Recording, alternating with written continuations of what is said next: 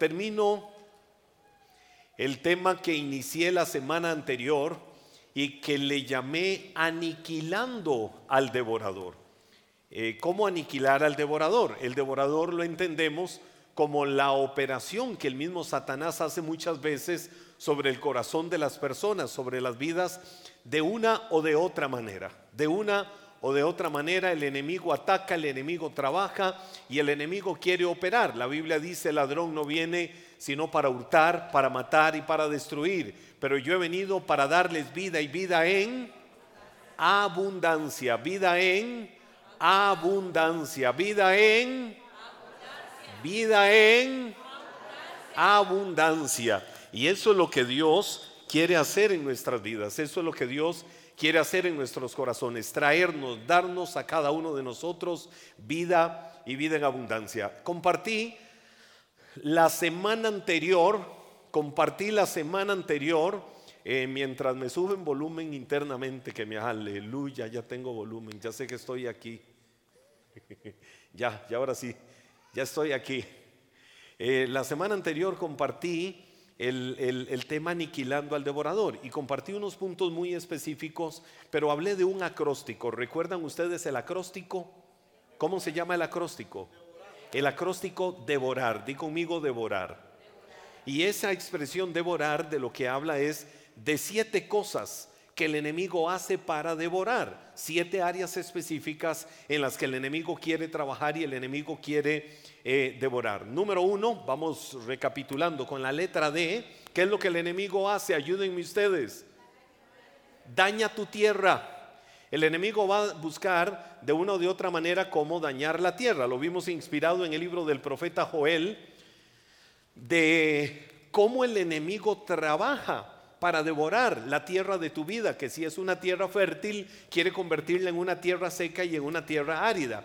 Y la Biblia habla en el libro del profeta Joel cómo Dios los llamó a que ya no rasgaran lo externo, a que no vivieran por la religiosidad, que no vivieran por apariencia externa, sino que rasgaran su corazón.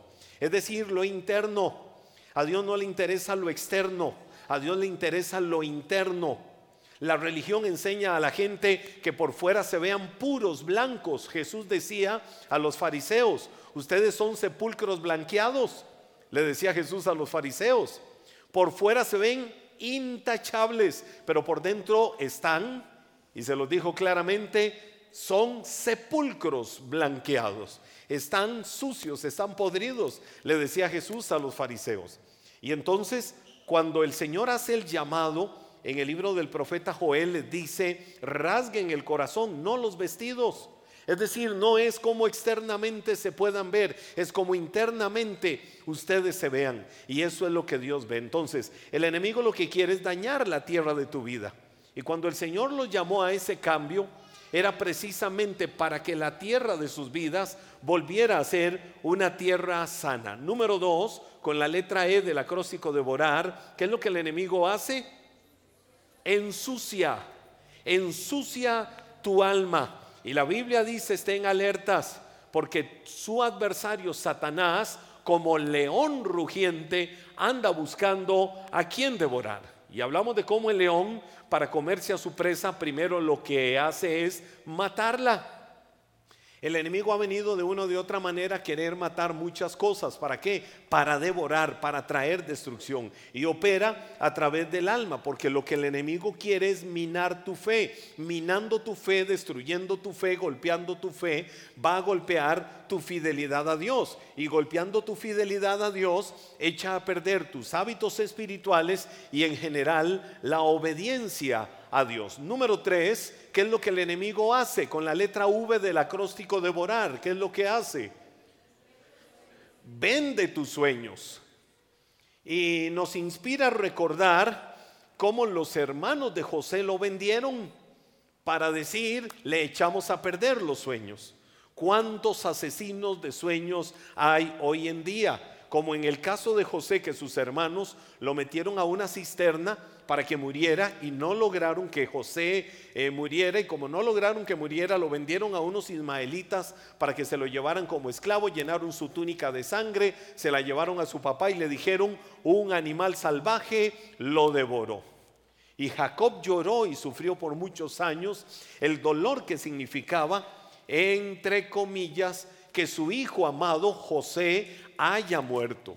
Por lo que sus hermanos le dijeron, ¿qué es lo que hace el enemigo? El enemigo pone cisternas de muerte alrededor de tu vida. ¿Para qué? Para destruir tus sueños. Y así es como el enemigo quiere actuar y trabajar, pero que no permita de ninguna manera que se levante un enemigo trayendo cisternas de muerte para destruir, para echar a perder y para devorar los sueños de tu vida. Y número cuatro, entro a los puntos que comparto hoy para cerrar esta etapa. Número cuatro, la letra O del acróstico devorar, odia tu salud.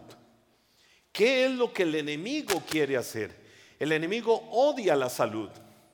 Si el ladrón viene para hurtar, para matar y para destruir, de alguna manera el enemigo va a querer que, eh, eh, que tu salud misma sea deteriorada. Si hay algo que al enemigo le place, es que la salud esté dañada, que la salud esté golpeada, que la salud esté deteriorada. Pero bueno, ¿cómo trabajamos nosotros en esto? Porque yo les estoy hablando de las cosas que devora el devorador. Yo les estoy hablando de las cosas que el enemigo hace para querer golpear o para querer dañar. Pero dice la Biblia en el libro de Hechos capítulo 10, versículo 38. Hechos capítulo 10, versículo 38 dice la palabra, y saben que Dios ungió a Jesús de Nazaret. Yo creo que no lo van a tener ahorita en pantalla eh, por un aspecto técnico, pero dice Hechos 10:38, y saben que Dios ungió a Jesús de Nazaret con el Espíritu Santo y con poder. ¿Con qué ungió Dios a Jesús de Nazaret? Dice la Biblia, con poder y con el Espíritu Santo. Pero primero, mire el orden fue ungido. Di conmigo, fue ungido. Ok, ahí lo tenemos. Fue ungido. ¿Quién fue ungido? Jesús. Estamos hablando de Jesús hombre. ¿Con qué fue ungido Jesús? ¿Qué dice la Biblia? Fue ungido con el Espíritu Santo. Y al ser ungido con el Espíritu Santo, ¿qué se manifestó en Jesús? ¿Qué fue lo que se manifestó? Poder. Es decir, primero somos llenos de la unción. La unción es la del Espíritu Santo. Somos el templo del Espíritu Santo. Quiere decir que la unción del Espíritu puede trabajar en tu vida. Porque si eres hijo de Dios, tienes al Espíritu Santo morando en tu vida. Y al tener al Espíritu Santo morando en tu vida, tienes la unción. Tener la unción del Espíritu Santo significa una manifestación de poder. Luego dice la Biblia, después Jesús anduvo haciendo qué cosa? El bien. Ahora, ahora, ahora. Quiero que todos captemos esto en nuestro corazón como la Biblia lo enseña. El Padre, hablando de Jesús hombre, lo ungió. ¿Con qué lo ungió? ¿Con qué lo ungió? Con el Espíritu Santo. Pregunta, ¿tenemos nosotros al Espíritu Santo sí o no? ¿Tenemos al Espíritu morando en nuestra vida sí o no? Ok, si tenemos al Espíritu morando en nuestra vida, ¿qué tenemos entonces? La unción del Espíritu. Y la unción del Espíritu Santo en nuestra vida, ¿qué nos da? ¿Qué nos da de parte de Dios? Nos da poder. Ahora la pregunta es, ¿qué hago yo con ese poder que Dios me da? ¿Qué hago yo con eso que Dios me ha dado a través de la unción del Espíritu Santo en mi vida para darme ese poder? ¿Qué hago yo? La Biblia dice, Jesús anduvo haciendo el bien. ¿Qué tenemos que andar haciendo nosotros? El bien. Y luego dice, y sanando a todos los que eran oprimidos por él, diablo, porque Dios estaba con él. Wow, mire el orden. El Padre ungiendo con el Espíritu Santo, trayendo poder. Y ese poder te capacita para que empieces a hacer lo bueno, para que vayas a liberar a todos los que están por una o por otra razón por una u otra situación en su vida, están atados, están amarrados, están oprimidos, dice la Biblia, por el mismo diablo. Ahora, ¿Qué garantizaba que aquello sucediera? Que Dios estaba con él. Yo te quiero decir que hay una promesa que él hizo. Jesús hizo una promesa y dijo, yo estaré con ustedes todos los días hasta el fin. No hay un solo día de tu vida en el que Dios deje de estar con, con, en tu corazón. No hay un solo día de tu vida en el que Dios diga, hoy me aparto de ti. No, muchas veces nuestra infidelidad humana nos aleja de Dios, nos aparta de Dios, pero nunca se apartará de ti. La palabra habla de la fidelidad de Dios diciendo que Él es fiel, nunca te desamparará, nunca te abandonará, siempre con la diestra de su justicia estará con tu vida. ¿Qué significa eso? Que si eres templo del Espíritu Santo, ungido con el poder de Dios, tiene la misma capacidad con la que Jesús en su ministerio terrenal trabajó para hacer la obra de Dios. Jesús dijo, yo me voy, pero las obras que yo hice ustedes las harán y aún mayores, porque yo voy al Padre. Entonces, Jesús qué hacía? Jesús sanaba a todos los oprimidos por el diablo. Y aún el mismo Jesús por siempre trató lo malo en las personas, trató con la enfermedad y trató a los demonios de igual manera. Él que hizo los reprendió. Una persona estaba oprimida, una persona estaba enferma, una persona estaba afectada, afectada. ¿Y qué hacía Jesús? Reprendía a todos los demonios y se manifestó para destruir las obras del diablo. Por eso dice la Biblia, para eso apareció el Hijo del Hombre, para destruir las obras de Satanás. Cuando se han levantado contra tu vida, tiene la autoridad en el nombre de Jesús, el nombre que es sobre todo nombre, para que se destruyan las obras del enemigo. Le dio libertad, dice la Biblia en el libro de Lucas. Habla, no lo vamos a ver, pero en el libro de Lucas la Biblia habla de una mujer que tenía un espíritu de enfermedad. Oiga lo que significa tener un espíritu de enfermedad. Carito, ven acá un momento. Ven, acá, eh, Carito. Carito es buena para el drama. Digo para hacer dramas, teatro y todo eso, ¿verdad? Eh, solo imagínense a Carito aquí, agachada, inclinada, y caminando así, caminando así. Siempre caminaba así. ¿Cuánto duró caminando así? 18 años. 18 años. Ahora, ¿quién va a ser feliz? Carito está joven.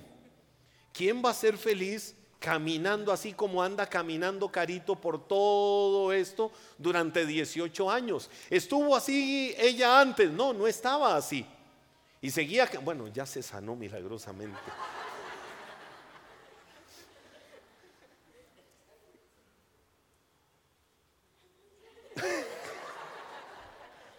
Y ella caminaba y se movía de un lado para otro, así agachada, inclinada, y se movía de un lado para otro, así agachada, inclinada. ¿Estuvo así? No, no estuvo así. Pero ella seguía caminando, ocho milagros. Ella seguía caminando así. Persistía, había caído en un conformismo. Estaba Jesús un día en una sinagoga estaba en, Galilea. Yo me imagino que la famosa sinagoga de Cafarnaún, que era donde Jesús más llegaba a enseñar. Y entonces Jesús estaba ahí y vio a aquella mujer donde llegó. Y mientras Jesús estaba enseñando y la vio llegar, le dijo, hey mujer, ven, mujer, quedas libre. Y le habló y le, oiga lo que le dijo, quedas libre de ese espíritu hoy mismo. ¿Libre de qué? De ese espíritu. No le dijo mujer, estás encorvada, ¿qué pasó? ¿Tuviste un accidente? Mujer, ¿qué fue lo que te sucedió en algún momento? ¿Alguna lesión? Que no, Jesús directamente le dijo, quedas libre de ese espíritu. Y entonces llegó y la tocó a la mujer. Y la mujer inmediatamente, eh, la mujer lo anticipó, pero inmediatamente la mujer se puso erguida se puso firme, ya no andaba encorvada por una pequeña palabra que salió de la boca de Jesús. Ahora, ¿qué sucedió? Estaba el principal de la sinagoga ahí y vio aquel milagro en la mujer. Y entonces el hombre, el sacerdote, se levantó porque era sábado. Era el famoso Shabbat, el día de reposo. El hombre se levantó y dijo, a todos ustedes les quiero decir algo. Y estoy molesto con Jesús. Estoy molesto con este de Nazaret. Hoy es sábado, hoy es día de reposo. Hagan estas cosas los otros seis días de la semana, pero los sábados no, porque sábado es día de reposo. Y se enojó, lo dice la Biblia en el libro de Lucas. Y entonces Jesús, donde escuchó lo que el hombre decía, le dijo, dime una cosa, le dijo Jesús, ¿no es cierto que aún los sábados ustedes sacan a sus bueyes y, sacan a sus asnos para que beban agua? Porque aún el día de reposo ellos necesitan beber agua. Pues esta mujer que está aquí, esta hija de Abraham, vale más que un buey.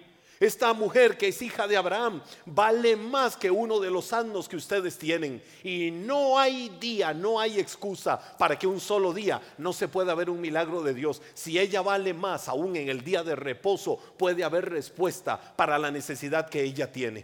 Y la Biblia dice que Jesús los avergonzó con lo que le respondió y tuvieron que quedarse callados, el principal de la sinagoga y todos los demás, y la gente alababa y exaltaba aquella acción.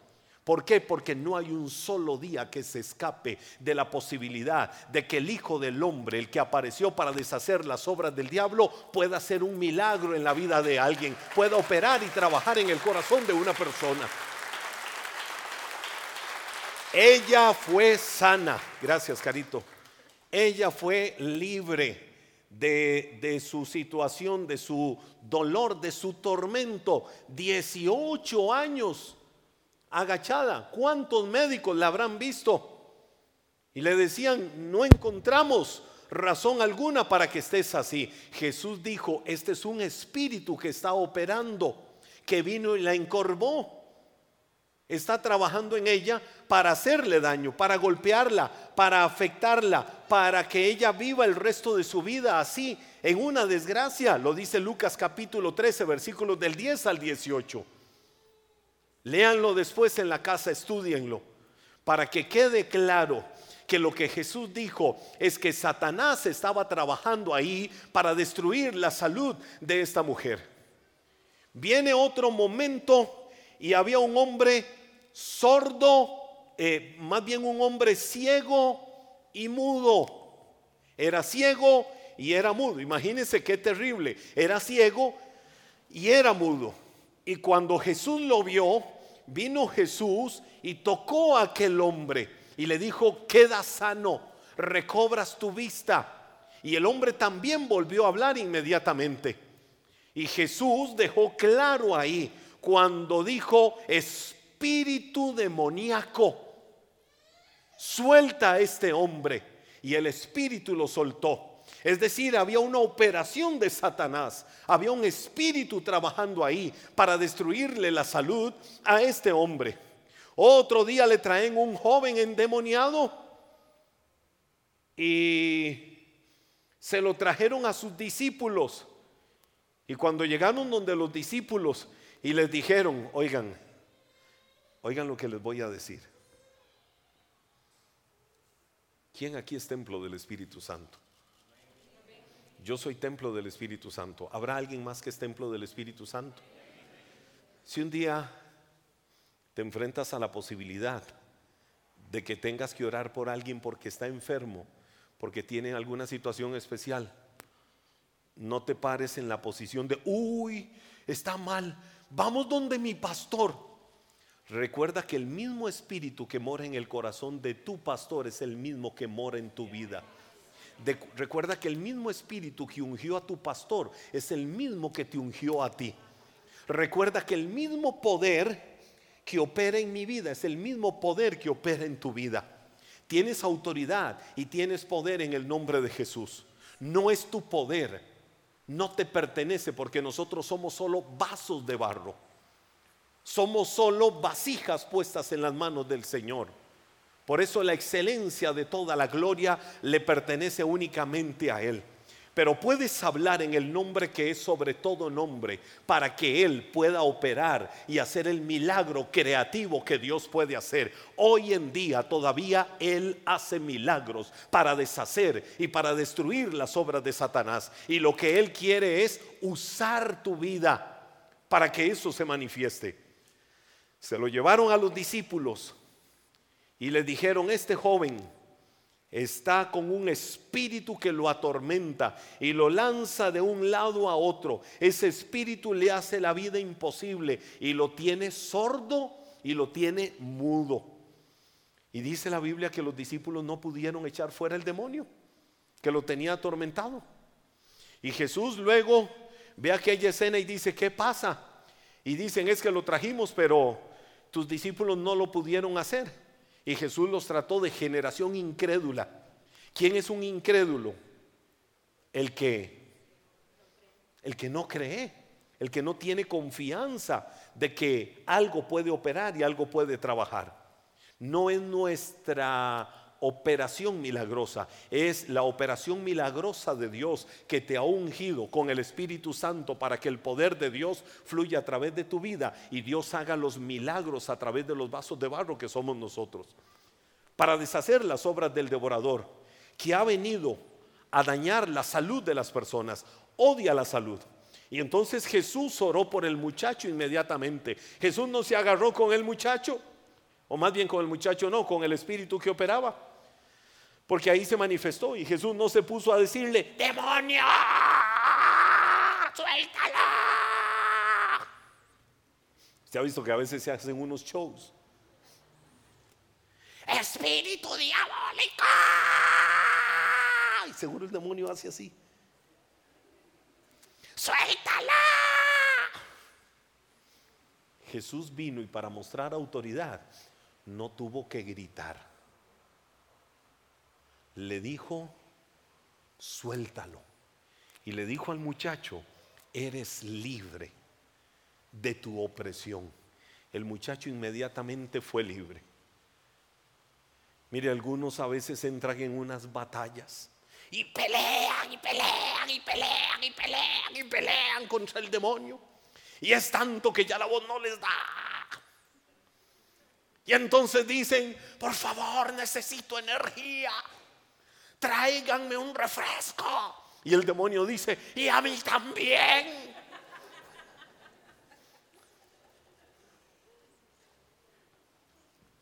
No, Jesús habló con autoridad.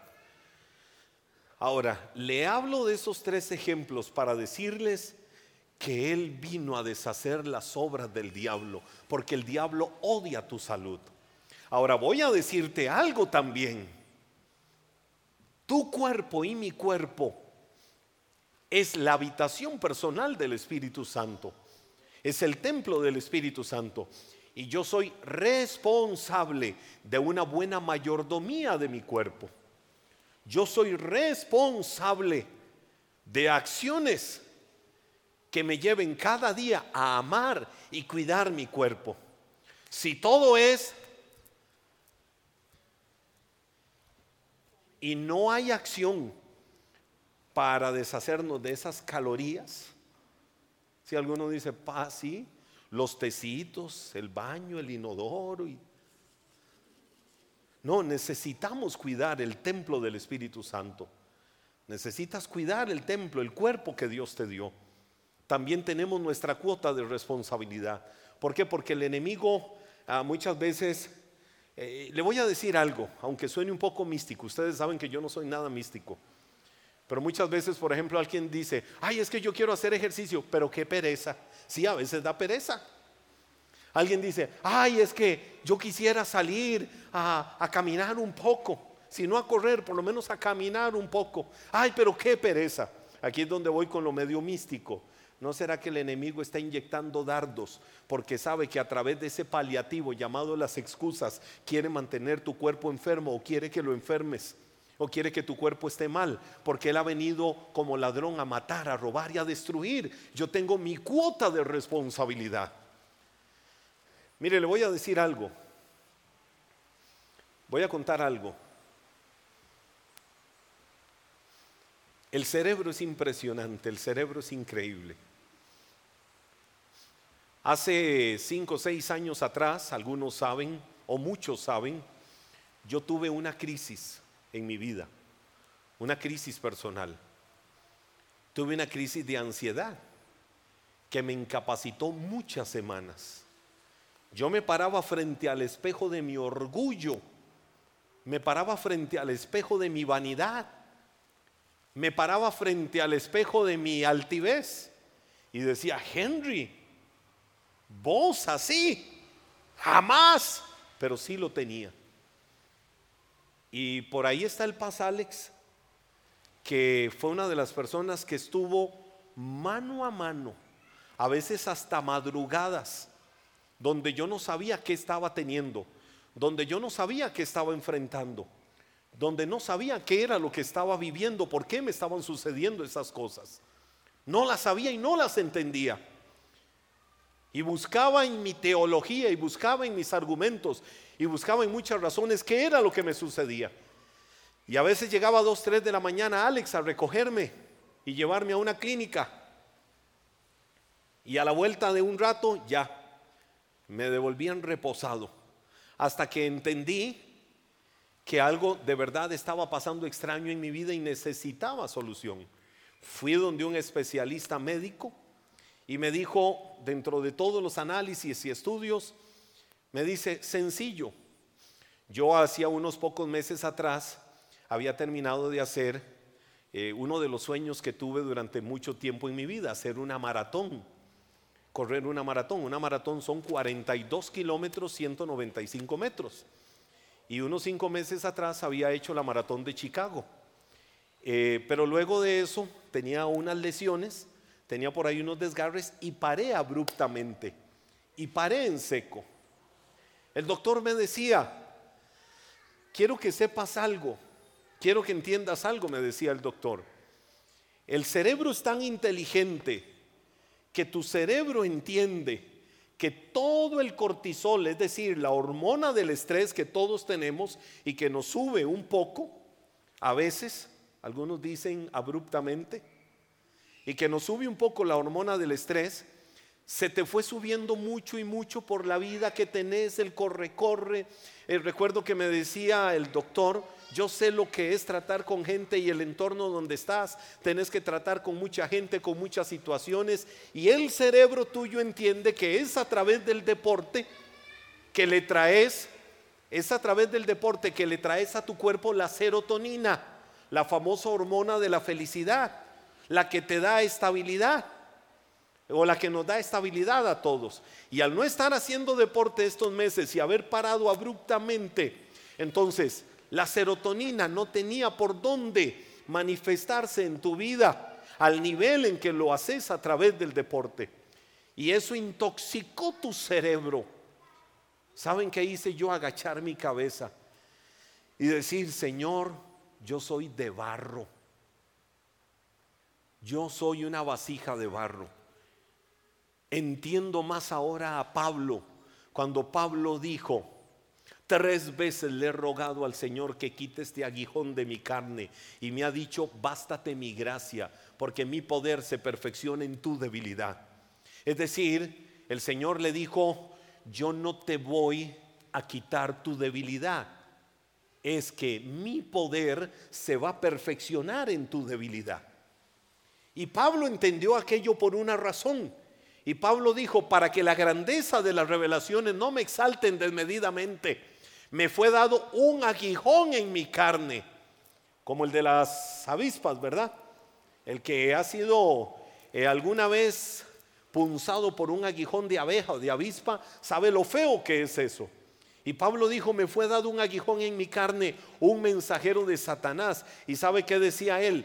Para que me abofetee para que me haga bajar mi orgullo, que era el aguijón, el mensajero de Satanás, que me recuerde que yo necesito depender de Dios, que yo no puedo creerme el superhombre, que no podés creerte la supermujer, que necesitas depender y tener tu confianza puesta en el Señor permanentemente. Y cuando el doctor me dijo eso, yo agaché mi cabeza delante de Dios y dije, la verdad es que soy tan de barro soy una vasija que se puede quebrar fácilmente.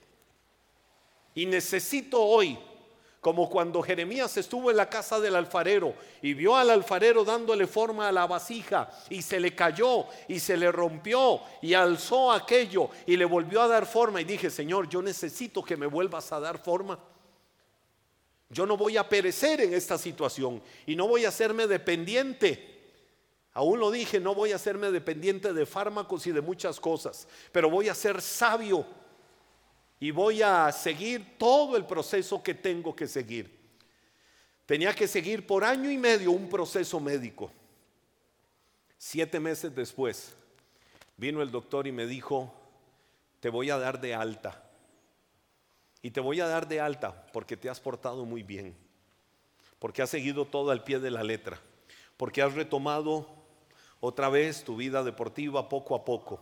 Y porque esas varas en las que vos estás metido, todo eso de la iglesia, y esas cosas ayudan demasiado. Así me lo dijo. Es decir, a mitad del proceso, a mitad del camino, me dio de alta. Pero ¿qué me hizo entender eso? Que nosotros somos dependientes total y absolutamente de Dios. Y tenemos que cuidarnos. Porque en cualquier momento, si no somos conscientes de que el enemigo viene odiando tu salud, a querer buscar tus propias excusas y tus propios argumentos para dañarte y para golpearte, entonces, si no somos conscientes de eso, el enemigo va a ganar ventaja. Le voy a decir algo. Hoy me fui por donde no estaba en el plan, pero puede ser que Dios esté hablándole al corazón de alguien, ya sea aquí en la iglesia de manera presencial, alguien a través de nuestro canal de YouTube o alguien en su momento cuando esto salga por la televisión. Tenía yo 24 años y trabajaba para un ministerio cristiano. En ese momento el ministerio radiofónico más fuerte que había en el país. Y recuerdo que por una alianza con un reconocido hospital de San José, pues aproveché la alianza y fui a hacerme exámenes de todo, exámenes de todo. Cuando estoy haciéndome exámenes, está dentro de lo que me dijeron fue, puede hacerse un ultrasonido de vientre. Yo dije, está bien, me hago un ultrasonido de vientre, no creo que, que sea porque esté embarazado. No sé ni por qué, pero de verdad. Y me estoy haciendo el ultrasonido, 24 años tenía yo. y estoy haciéndolo y me dice el doctor, te hago una pregunta, ¿dónde está tu riñón izquierdo? Y recuerdo que me dijo, ¿fuiste al baño antes de este examen? Le digo, sí, doctor, había bebido mucha agua. Y se queda así y me dice, es que es extraño. Recuerdo que me mandaron un examen muy rígido, muy, muy rudo, eh, que tenía que prepararme dos días en la casa, que se llama pielograma un examen médico feo para ir a los dos días a que me manchen por dentro con un líquido de contraste. Y recuerdo que cuando el doctor hacen, ya me manchan por dentro, este, con ese líquido, me llevan inmediatamente a la sala de rayos X, me hacen una radiografía el doctor toma la radiografía, la levanta y dice confirmado, monorrenal, no tiene riñón izquierdo. Cuando yo escuché aquello, la carne me dijo, desesperate. La carne me dijo, hasta aquí llegaste. La carne me dijo, explota en desesperación. Recuerdo que cuando lo escuché en esa sala levanté mis manos y dije, Señor, si he llegado a 24 años de vida, entiendo que tengo un propósito por el cual estoy en este mundo. Si a ti te da la bendita gana de que yo llegue a 80, 90, 100 años, así lo vas a hacer. Le puedo decir que de 24 a 53 años que tengo, he visto el cumplimiento del propósito de Dios y Dios sabe que todavía tengo mucho que hacer en este mundo, que hay muchas cosas que tenemos que hacer, que hay muchos sueños que tenemos que cumplir.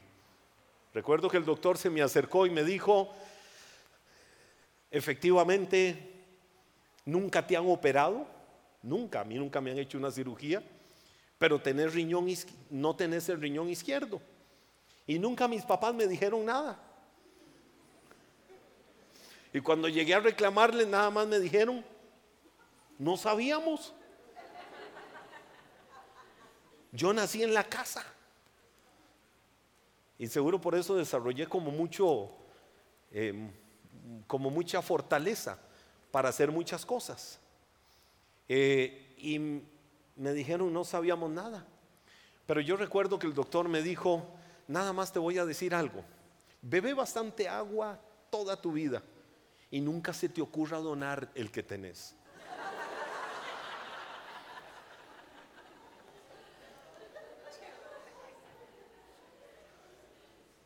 Y se vuelve y me dice, ve que te lo dejé claro.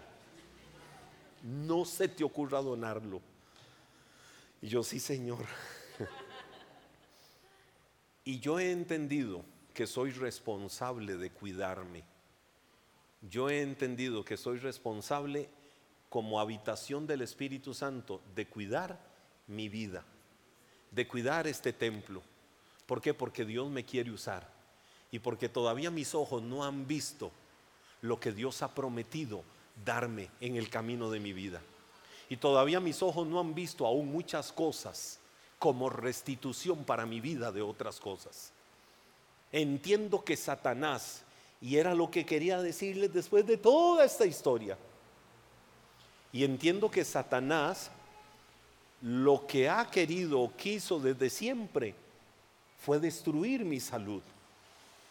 Y yo dije, Señor, tú me has sostenido hasta aquí. Ahí en el camino me he hecho exámenes, eh, la prudencia médica, me he hecho exámenes y lo que siempre me han dicho es, wow, tenés un riñón sano, con una capacidad doble, la capacidad de dos riñones. Estuve hace un mes atrás en un viaje ministerial con un equipo de pastores amigos, la comisión teológica, y un amigo pastor, eh, lo amo mucho, es pastor de una de las iglesias más grandes que hay en San José. Y estamos hablando en, el lugar donde estábamos, estábamos sentados en, en, en un lugar donde estábamos desayunando. Y recuerdo que le digo, ¿cómo estás de esto? Y él lo ha dicho abiertamente. Él fue diagnosticado con Parkinson hace unos años atrás. Y cuando él fue diagnosticado con Parkinson, en el momento fue un golpe duro para él. Y fíjate, me dice, fíjate Henry, que a la vuelta de estos años, cuando yo voy a hacerme exámenes, el doctor me dice, cada día estás mejor y no has retrocedido, más bien pareciera como que vas mejorando. Y me decía, porque aprendí a cuidarme, porque aprendí a amar mi cuerpo como nunca antes lo había amado. Aprendí a valorarme, porque entiendo que Dios me dio esta vida y tengo que cuidarla. Y estamos hablando y le cuento de la experiencia mía de que yo soy monorrenal. Y se vuelve y me dice, Henry, ¿sabes que yo soy monorrenal también? Me dijo este pastor. Y le digo, ¿en serio? ¿De verdad? Me dice, sí, pero te cuento la historia mía.